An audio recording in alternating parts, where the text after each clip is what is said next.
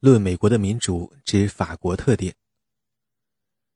卢梭、孟德斯鸠和基佐的学说为托克维尔提供了思想基础，教会了他如何设问。托克维尔从美国的情况中获得灵感，心里想的却是法国。《论美国的民主》是关于美国的，但也是关于法国的一本法国特点极强的书。英国人甚至是美国人都写不出来。这不仅是因为英国人访美归来写的游记对美国人居高临下。通篇尽是嘲笑美国中产阶级的吃相是多么粗俗不雅的文字，法国人也是一样的尖酸刻薄。托克维尔对美国人言谈举止的评价同样不留情面，但是他知道那并不重要，所以他的这类评论只出现在私人信件中。托克维尔在《论美国的民主》下卷开篇时提到，美国人不善于哲学思考，笛卡尔的思想在他们那里没有市场，但是他们的行为与笛卡尔所倡导的不谋而合。因此，美国在世界各国中是对笛卡尔的观念研究最少却实行最广的国家。对此，我们不必惊讶。英国作者绝不会像他这样写。人们都说美国人特别善于从零开始发明自己需要的东西。一个常见的、很有道理的观点认为，美国人之所以发展出了这一能力，是因为他们必须在荒野中创造新的文明。是托克维尔这个法国人就此达成了哲学高度上的结论，把美国人的行为描述为对笛卡尔思想的实践。可能也只有像他这样一个抛弃了自己的天主教信仰，但认为宗教在维系着美国民主的道德中是一个重要因素的法国人，才能得出这样的结论。十九世纪三十年代的英国观察者对有关美国的各种分析并不完全陌生，否则他们对托克维尔的著作的解读就会有所不同。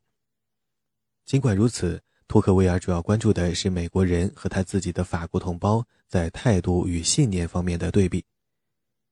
他在书中经常使用“我们”这个词，意思是我们法国人。英国读者读他的书经常感到莫名其妙，就连穆勒也说他的著作深奥难解，因为里面缺乏具体的例子来向读者说明他的意思。更大的困难在于。托克维尔是在向法国读者说明美国人的道德与法国人的道德之间的不同。论美国的民主在一些小地方也具有强烈的法国特征。托克维尔不放过任何机会表扬法国人的禀赋特点，贬低安格鲁萨克逊人的秉性气质。年轻的托克维尔在游历美国时，已经表现出了他后来在19世纪30年代和40年代成为民族主义政治家的思想倾向。托克维尔去美国是为了更清楚地了解法国，也许有人认为此言是匪夷所思，但如果我们脚踏实地地从头分析，也会得出同样的结论。美国人创造了一个共和国，如本杰明·富兰克林当时所说，问题是他们能否保住这个共和国？他们确实保住了，尽管不必把美国奉为乌托邦，也应该承认美国人的成就是惊人的，而且他们做到了法国人没能做到的事。托克维尔的关注完全不涉及英国。关于英国历史的一种观点认为，英国人在1649年企图建立共和国，结果一败涂地。他们自那以后不再做此想是对的。另一种观点则认为，英国人已经把君主变成了世袭的终身制总统，英国只是披着立宪君主的外衣，其实是议会制共和国。托克维尔不可能预知他有生之年会目睹第二共和转瞬的兴亡和第二帝国的初建，但他知道他在美国一定能发现，在法国有可能做到什么。托克维尔不是共和主义者，他认为立宪君主制对法国最合适，但他知道历史趋势恐怕会使他心愿难酬。莫德斯鸠提出，温和的近代君主制必须建立由居间的社会团体掌握政治权力的社会秩序。这样的君主制需要的不是人数少、排他性强的贵族，而是人数众多、门户开放的绅士阶层和自行负责的中产阶级。这个意见是根据英国的经验提出的，后来在美国得到了证明。托克维尔认为，路易十四以及后来的君主掏空了社会等级制，结果自毁长城。他这个观点在《旧制度与大革命》中正式提出，但在《论美国的民主》中已初见端倪。法国的贵族被诱以经济利益，同意放弃自己的政治权利，结果去除了君主与民众之间的缓冲层。这个分析的依据是政治合法性与社会职能相联系，这一人所共知的观点。如果地位高的人服务于社会，民众自然会尊敬服从他们；如果他们在从军、参与地方司法工作、代表地方参加议会等方面尽职尽责，老百姓即使觉得他们不应当享受那么多的财富和特权，也不会认为他们是寄生虫。不劳而获的特权，却只能建立在老百姓敢怒不敢言的基础上。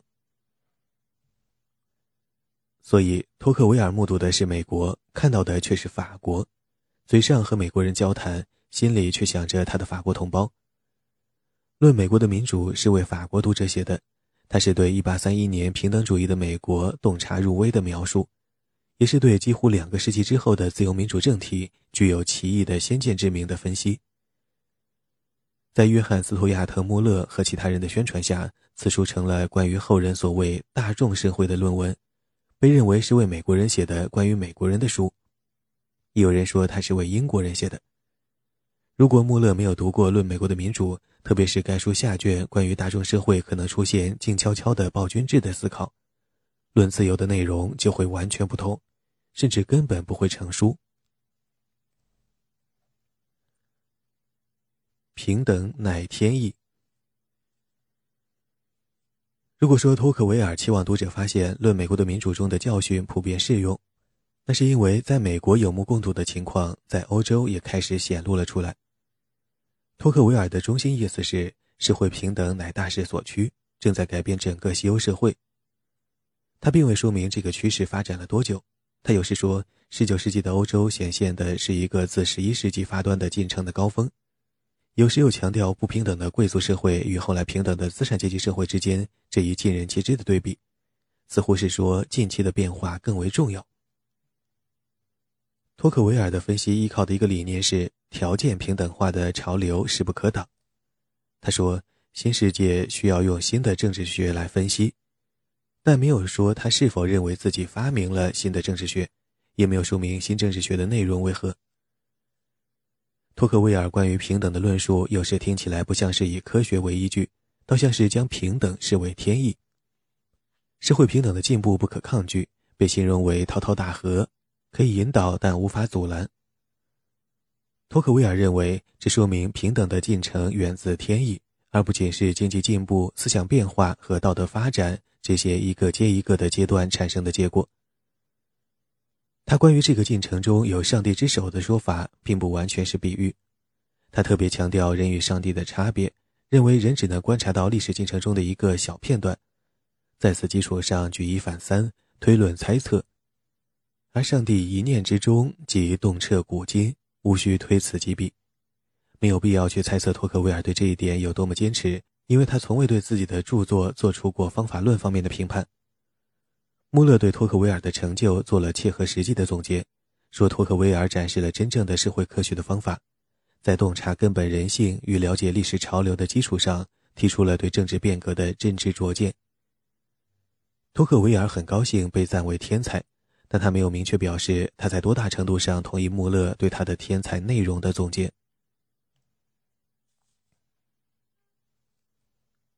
论美国的民主上下卷之对比。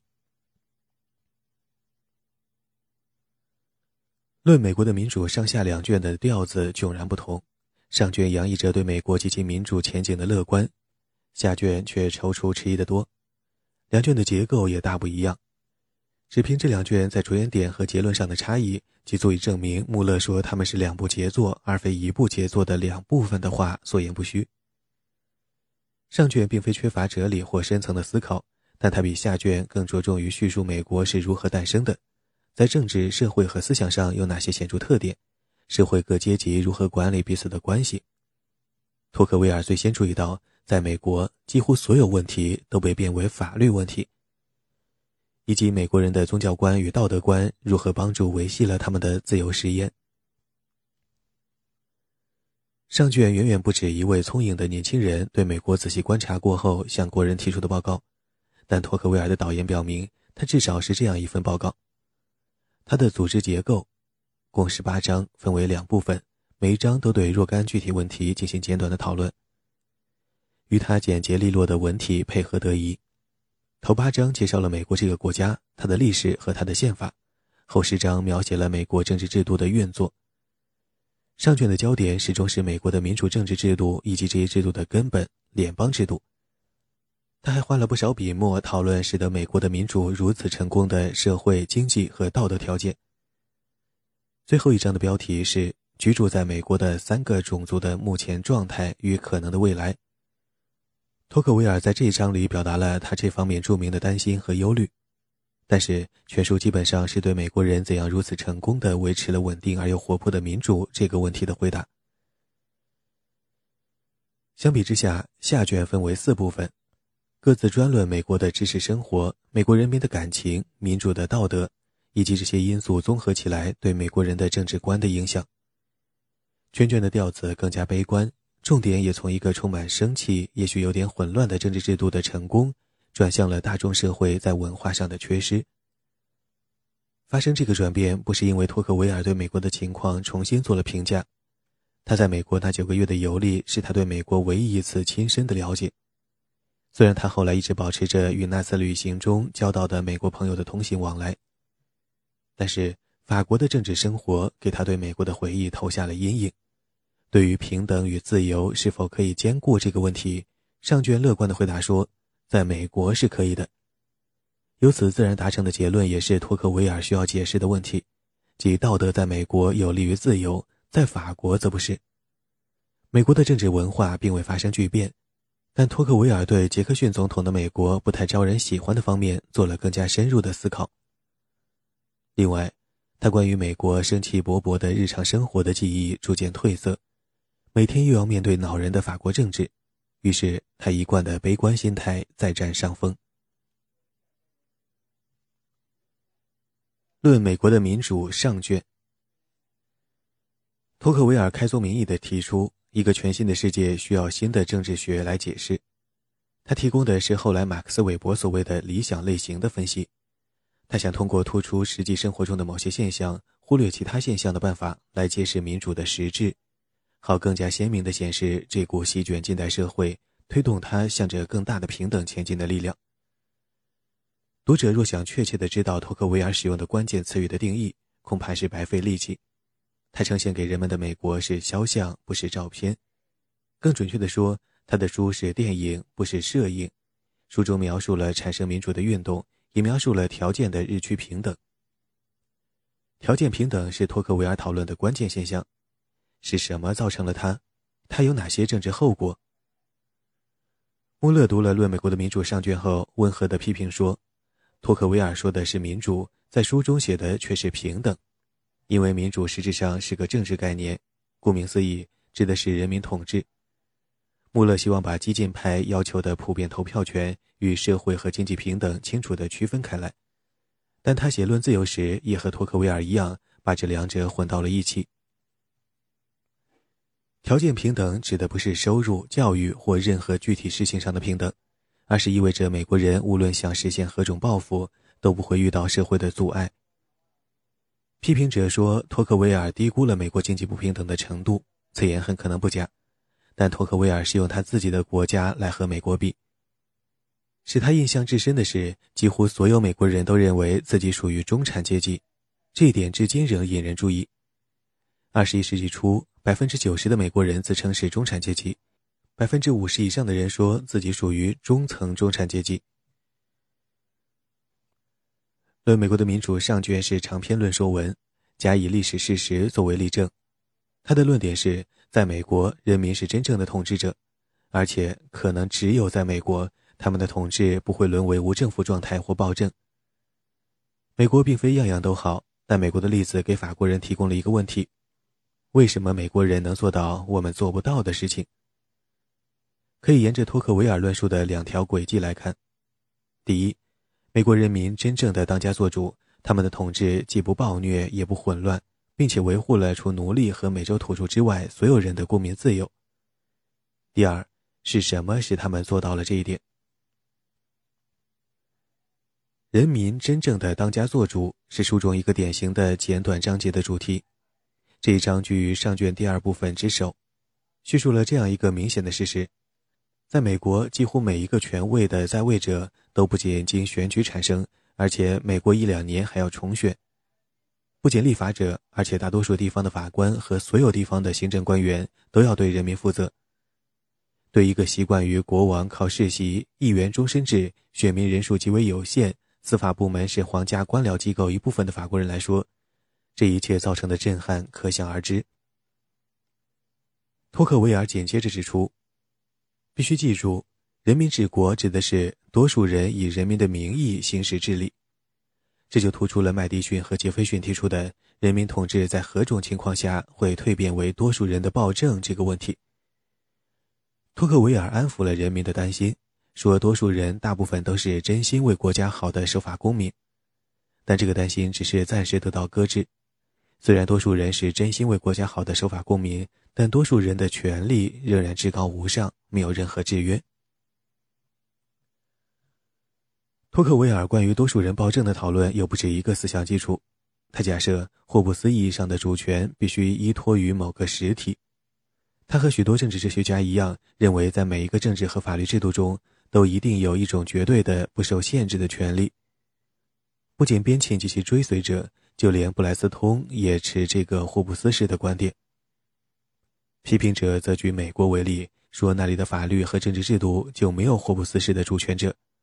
它是单一的制度，但它的一体性并非来自主权者。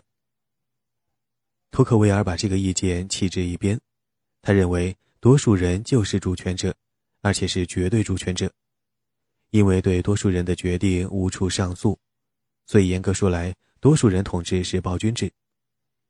这个想法颇有道理。穆勒认为，东印度公司对印度的治理就是暴君制，它是良性的暴君制。而且公司本身也要受英国政府的监管，但无论如何，他不对治下的印度人民负责，所以是暴君制。民主政体中的多数人不对少数人负责，因此是不折不扣的暴君。这个论点失之绝对。根据逻辑，每个政府都一定有一个截止点，任何因不服法律和政治决定或某项立法而提起的上诉都到此为止。未能如愿的人，要么必须接受失败，要么就只能拿起武器造反。没有哪个个人或团体能掌握暴君式的绝对权力。美国宪法为任何大权独揽的企图设置了重重障碍。总统无权解散国会，而是必须等待国会选举换届。如果他运气好，也许新当选的议员会更愿意同他合作。国会则不能像英国议会罢免大臣、解散政府那样罢免总统。早在托克维尔访美之前，美国最高法院就赋予了自己宣布立法不符合宪法的权利，哪怕有关的立法得到了国会的通过和总统的签署。如果愤怒的多数人发现他们想做的事情不符合宪法，强烈要求修宪，那么就需要国会和各州以足够的多数通过宪法修正案。多数人必须忍受这一整套程序造成的拖延。不过，修宪并非无法做到。第一次世界大战期间，美国宪法第十八修正案压倒威尔逊总统的否决得到了通过，一九一九年获得批准。这条修正案禁止出售含酒精的饮料，产生的结果好坏参半。它救了许多美国人，使他们不致罹患酒精造成的疾病，但也为黑帮和非法酒商开辟了滚滚财源。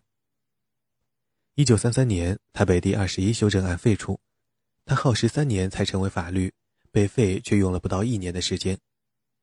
至于这一事实对人性的揭示到底该令人悲哀还是该使人放心，那不是我们关心的问题。重点在于修宪需要长期不懈的努力，愤怒的多数人很难做到重写国家的根本大法来适应自己的需要。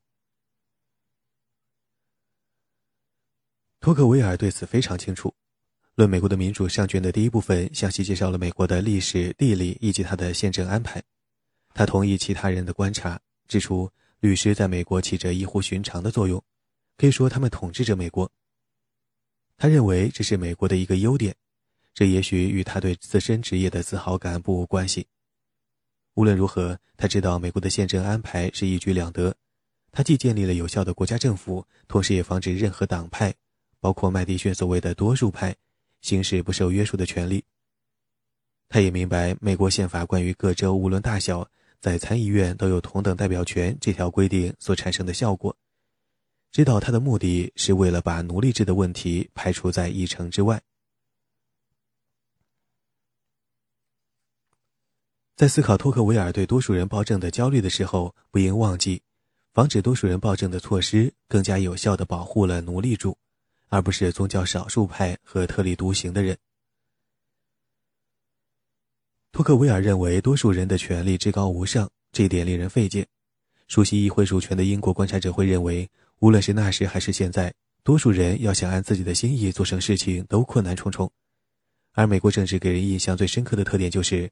近水楼台的利益集团能够从政治制度中攫取多数人得不到的好处，但是托克维尔和麦迪逊一样，认为法律仅是羊皮纸币类，多数人权利的至高无上是美国生活的深层次事实，比宪法还要根深蒂固。要明白它有多深，需要大略看一看托克维尔对为什么英国人成功的在美洲扎下了根，法国人却没有这个问题的解释。矛盾的是，法国人为争取成功，该做的都做了，却还是铩羽而归；而英国人不经意之间就成功了，这大大加强了美国人，是英裔美国人良好的自我感觉。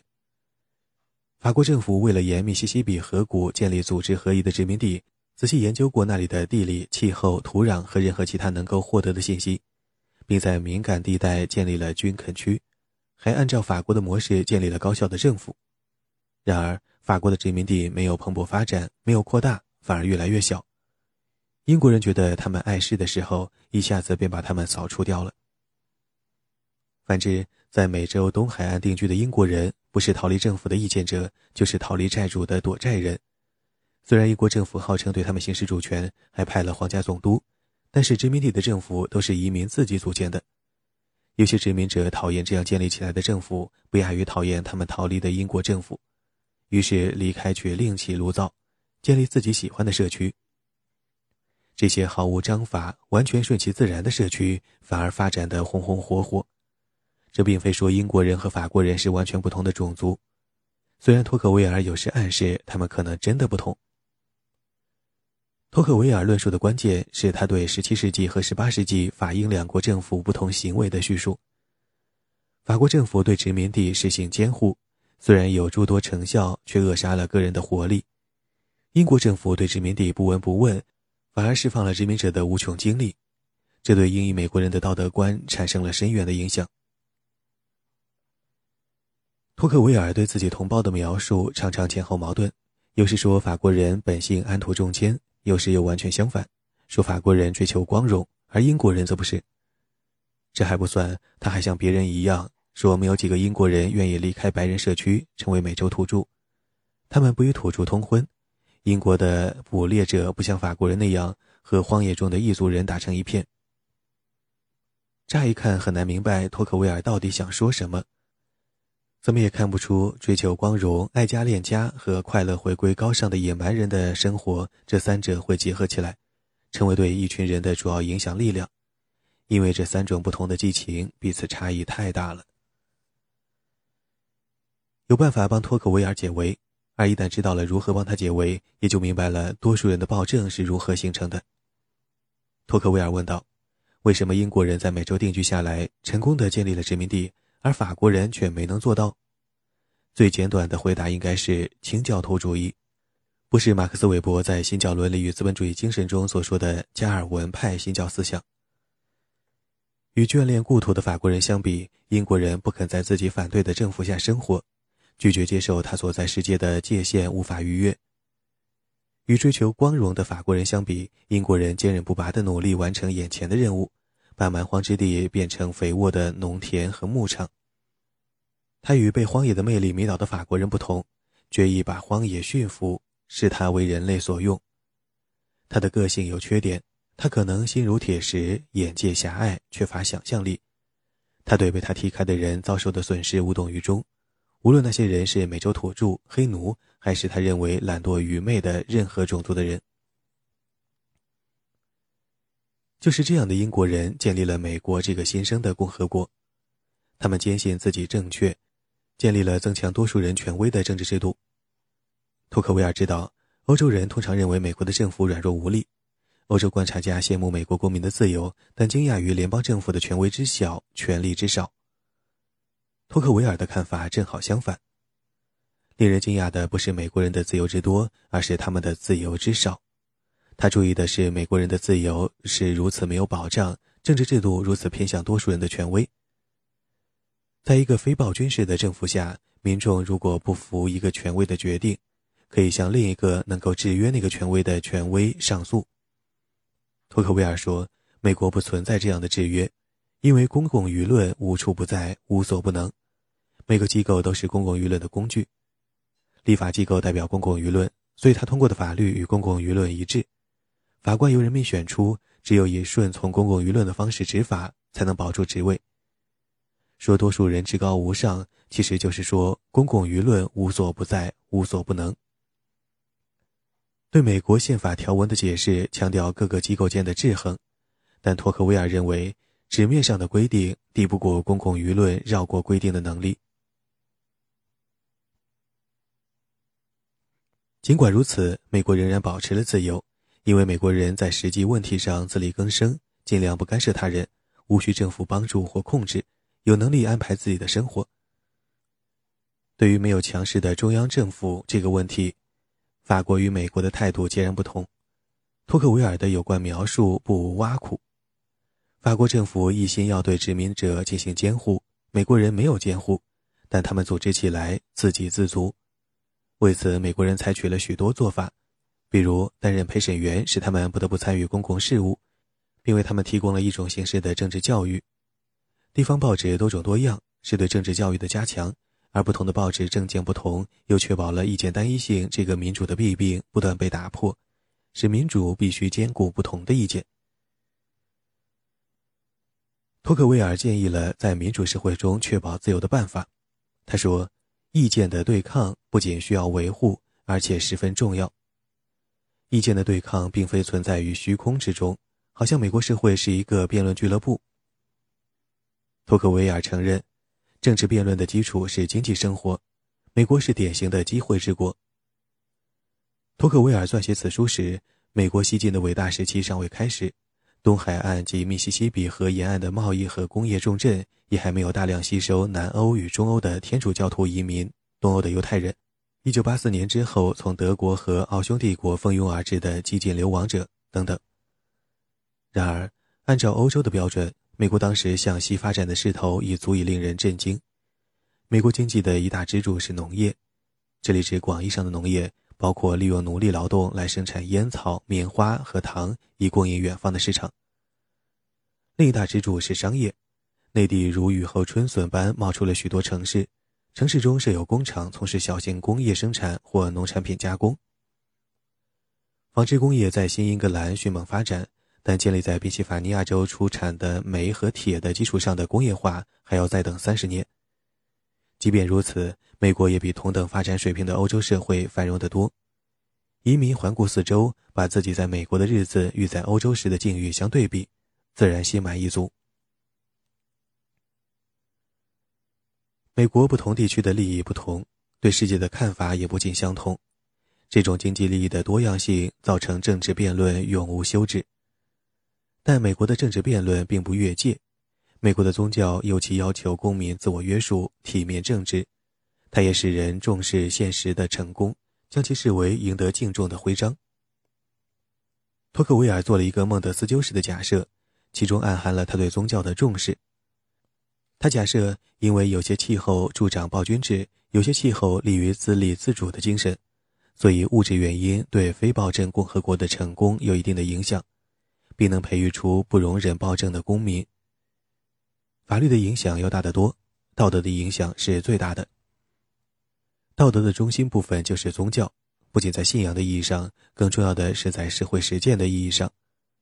美国人想出了一个惊人的办法，把宗教变成了一支强有力的社会力量。他们把彻底的政教分离写入了宪法。美国与旧制度下的法国不同，它没有财力雄厚、无所事事的僧侣阶层。与同样财力雄厚、无所事事的贵族结成的联盟。无论美国人有什么样的理由不喜欢政府，他们的情绪都不可能发展为反教权主义。如果他们不喜欢自己所属的教会，尽可以投向另一个教会，或干脆自创教会。大革命前，法国教会与国家结成的联盟使他们彼此连累，一损俱损。人们常说，反教权思想在天主教国家比在新教国家更普遍。托克维尔感兴趣的不是这个事实，而是宗教在一个喧嚣忙碌、沿着近代化道路大步前行的社会中的生存前景。他认为，比起更加传统、等级更加分明的社会来，美国的民主更需要宗教的支持。相信人人平等的民众总是骚动不宁。在美国这样的社会中，穷人、富人无一例外都面临着经济的不确定性，必须有一种力量来中和这种情绪。宗教能形成心灵习惯，使不幸的人得到慰藉，使无所适从的人有所依靠。在《论美国的民主》上卷的结尾处，托克维尔对美国三个种族之间的关系表示了极大的忧虑。这三个种族是欧洲白人。美洲印第安人和黑奴。托克维尔确信印第安人的灭绝已成定局，并认为那是道德上的灾难。这种悲观是托克维尔典型的态度。他强烈认为，印第安人虽然值得亲近，但仍将不可避免地走向灭种。美洲土著的灭绝是道德上的灾难，不仅因为他们遭受的残酷待遇令人发指，也不仅因为白人政府违背了他所签署的所有条约。只在对自己合适的情况下才尊重自己同意遵守的协议，这些行为使任何正直的人都为之羞耻，而且还因为他消灭了一种实质上贵族式的生活方式。在托克维尔看来，与普通美国人生活的那种单调无奇、自我中心的安宁相比，印第安人注重培养荣誉、勇气和欧洲的贵族武士所熟悉的美德。这些正是民主可能会失去的宝贵品质。然而，印第安人的灭亡是无法避免的。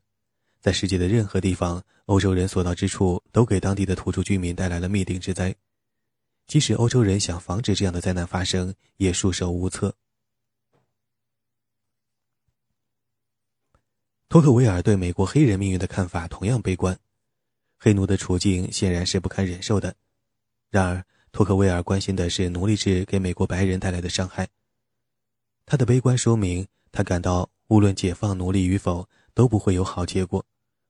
奴隶制使蓄奴社会道德腐化的论点，在他之前已经有人提出过，但他的论述特别生动，因为他甘冒风险，乘船沿俄亥俄河顺流而下，目睹了河的一边实行奴隶制的结果和另一边自由人劳动取得的成就。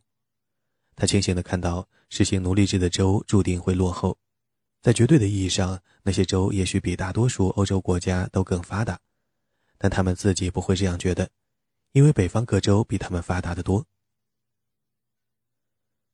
托克维尔坚持，决定人民幸福或不满的不是绝对的福祉，而是相对的福祉。社会学家因此对他高度赞扬，他也当之无愧。正如离开欧洲来到美国的移民抚今追昔。会爱国热情倍增一样，美国南方的人会因北方的生活水平更高而日益心怀不满。危险在于，蓄奴的州中的白人只关心维持自己相对于黑奴的上等地位，会养成衰落贵族的所有陋习。与此同时，靠自由人劳动的州会兴旺发达，工业城市将一个接一个的兴起，银行和贸易公司不仅在自由的州大展宏图，而且会把生意做到蓄奴的州去。这样的情况不会无限的维持下去，谁也说不准它最终是否会导致美国的完结。黑奴的悲惨在于，解放对于他们没有好处。北方人反对奴隶制，但和南方人一样，不愿意和解放了的奴隶共处通婚。黑奴获得自由后，只能当二等公民，在社会上与白人隔离。托克维尔没有预见到南北战争。虽然自1840年后，随着美国南方和北方之间紧张的加剧，他写给美国朋友的信愈见焦灼。他在《论美国的民主和自由人的信件》中，还提到了除奴隶制以外可能造成美国解体的其他原因。人们常说他没有充分重视安德鲁·杰克逊就任总统产生的影响，以及由路易·菲利普带到法国的致富精神传到美国后造成的效果。此言并不公平。托克维尔在讨论奴隶制对美国社会的政治凝聚力的影响时，话头一转，指出美国的重心正不可抗拒地向密西西比河流域转移。